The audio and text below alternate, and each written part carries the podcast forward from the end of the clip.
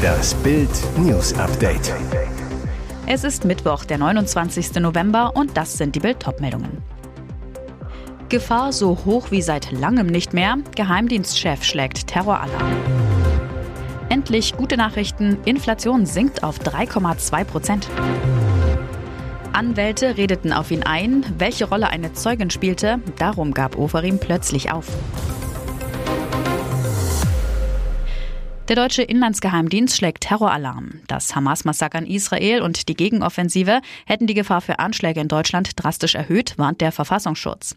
Das Gefahrenpotenzial für mögliche Terroranschläge gegen jüdische und israelische Personen und Einrichtungen sowie gegen den Westen insgesamt ist in Folge deutlich angestiegen, heißt es in einer am Mittwoch veröffentlichten Einschätzung des Bundesamtes für Verfassungsschutz.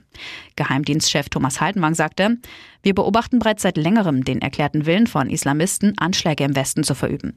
Ich habe immer wieder betont, dass jeden Tag auch in Deutschland ein islamistischer Anschlag verübt werden kann, doch nun zeichnet sich eine neue Qualität ab.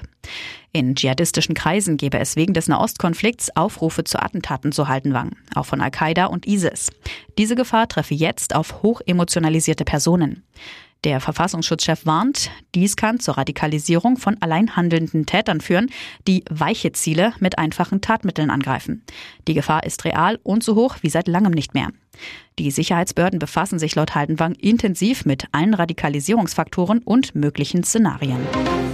Gute Nachrichten für den Geldbeutel. Die Inflationsrate in Deutschland wird im November voraussichtlich 3,2 Prozent betragen, wie das Statistische Bundesamt am Mittwoch auf Basis von vorläufigen Zahlen mitteilte. Das ist der niedrigste Wert seit Juni 2021. Im Oktober betrug die Inflation noch 3,8 Prozent. Gemessen wird die Inflationsrate als Veränderung des Verbraucherpreisindexes im Vergleich zum Vorjahresmonat. Der positive Trend der Inflationsrate setzt sich weiter fort. Im September lag die Inflationsrate noch bei 4,5 Prozent, zu Jahresbeginn sogar bei über 8 Prozent. Besonders die geringeren Energiekosten wirken sich positiv auf die Inflationsrate aus. Im November kostete Energie 4,5 Prozent weniger als im Vorjahr. Negativ wirken sich die überdurchschnittlich teuren Lebensmittel auf die Inflation aus. Im November wurden Lebensmittel 5,5 Prozent teurer. Gerade die teuren Lebensmittelkosten sind eine Belastung für Verbraucher. Das Konsumverhalten, die wichtigste Stütze der deutschen Konjunktur, wird daher in der wichtigen Weihnachtsphase gebremst. Der Blick in die Zukunft lässt weitere Hoffnungen zu. Im Dezember könnte die Inflation noch einmal über 4 Prozent steigen. Volkswirte rechnen für 2024 aber mit einer Teuerungsrate von 2,6 Prozent. Zielwert für die Inflation sind 2 Prozent pro Jahr. 785 Tage hatte Gil Ofarim, 41, alle angelogen. Dann erst sagte der Musiker die Wahrheit im angeblichen David-Stern-Skandal. Warum der frühere Let's Dance-Teilnehmer so lange sein Lügenkonstrukt aufrecht hielt, weiß nur er. Vor dem Landgericht Leipzig, wo Ofarim wegen Verleumdung und falscher Verdächtigung angeklagt war, schwieg er zunächst, hielt so stillschweigend an seiner Geschichte fest. Doch nun ist klar, ab wann die Verhandlung gegen ihn lief. Am 8. November sagte die Zeugin Dagmar K. 63 aus.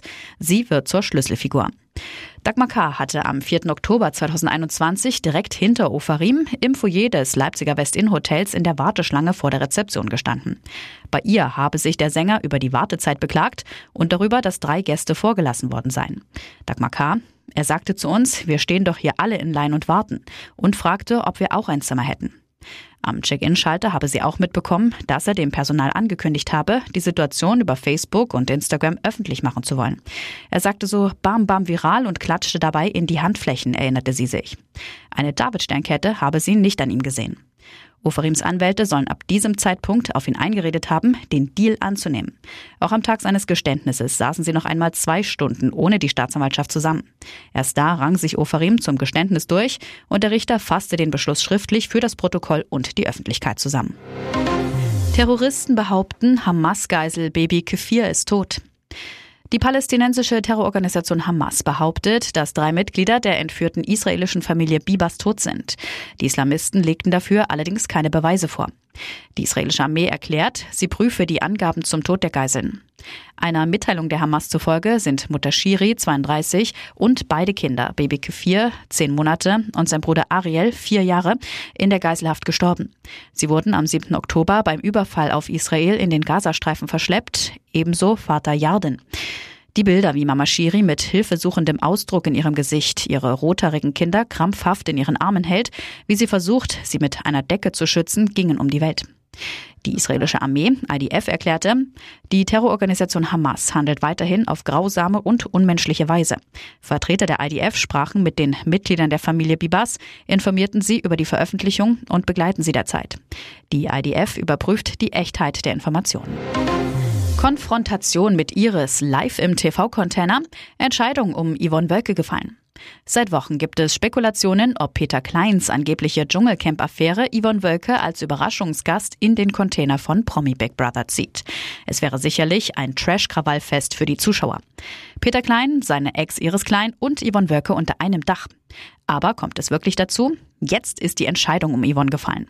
Bild erfährt aus Produktionskreisen, Sender Sat1 soll in der vergangenen Woche Yvonne Wölke ein Angebot gemacht haben, kurzfristig in das Format zu kommen, wollte die ehemalige Bush-Begleiterin dabei haben. Aber sie lehnte ab. Bild erreichte Wölke am Telefon. Warum will sie nicht zu Big Brother? Für mich hätte eine Aussprache mit Iris dort keinen Platz gehabt. Denn genauso wie Peter hätte und habe ich kein Interesse, so etwas Intimes live im Fernsehen zu diskutieren. Deswegen habe ich mich dagegen entschieden einzuziehen. Ich stehe auch nicht mehr als Clown der Nation zur Verfügung. Auch für die anderen Bewohner wäre die Situation nur unfair. Das ist schließlich keine Kleinshow. Und jetzt weitere wichtige Meldungen des Tages vom Bild Newsdesk.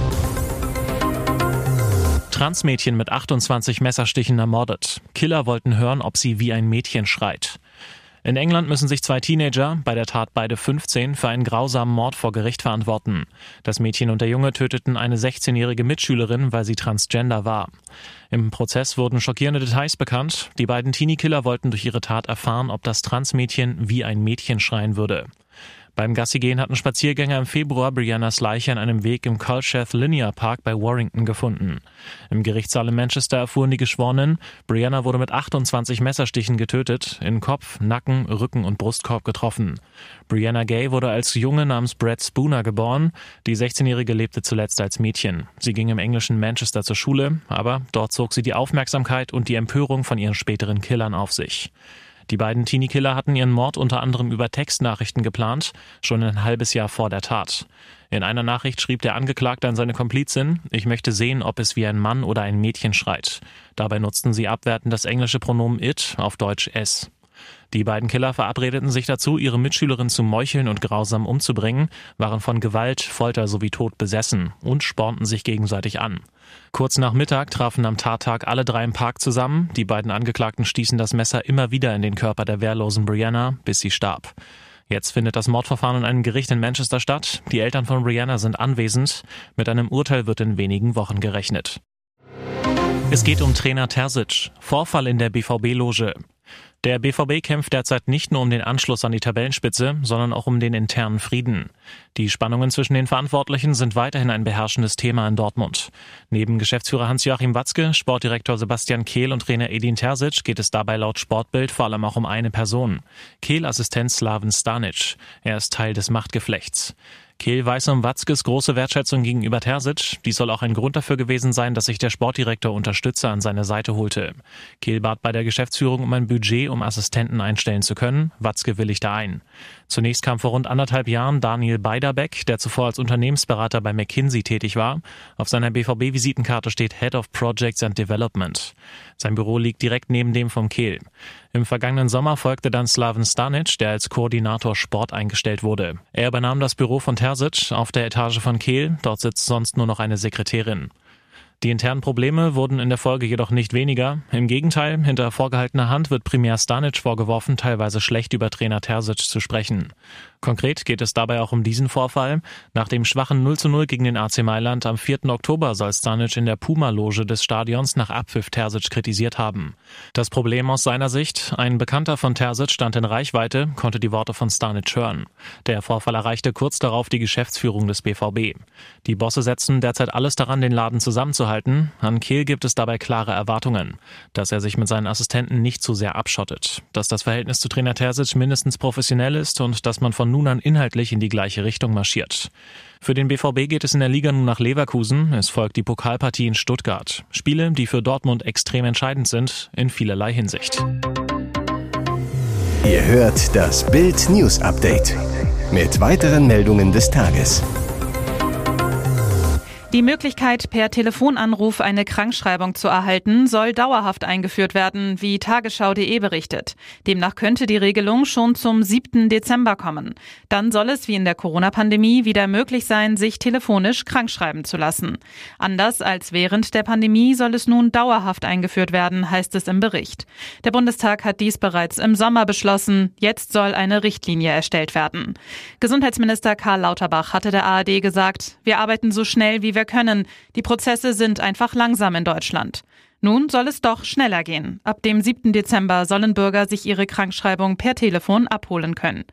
Aber während der Corona-Zeit war die Krankschreibung per Telefon auf leichte Atemwegserkrankungen beschränkt. Künftig sollen alle Krankheitsbilder abgedeckt werden, die keinen absehbar schweren Verlauf hätten. Wichtig, die anrufenden Patienten müssen der Praxis bekannt sein. Zudem muss die Arztpraxis prüfen, dass die Anrufer auch tatsächlich diejenigen sind, die sie behaupten zu sein. 13 Konzerte in ganz Deutschland waren für Dezember geplant, drei davon auch in NRW. Kurz vor Tourstart in Siegen die traurige Nachricht für alle Fans. Sascha ist krank, kann nicht auftreten.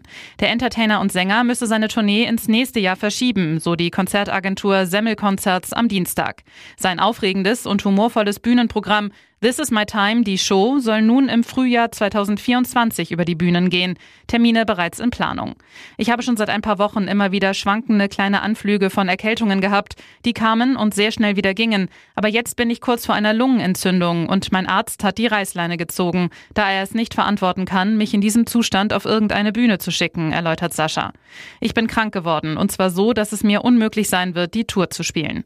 Mit This is My Time, die Show, wollte Sascha seine Fans auf einen musikalischen musikalischen und persönlichen Streifzug durch sein Leben mitnehmen. Tickets, auch für die abgesagten Konzerte in Siegen, Düsseldorf und Bochum, behalten ihre Gültigkeit.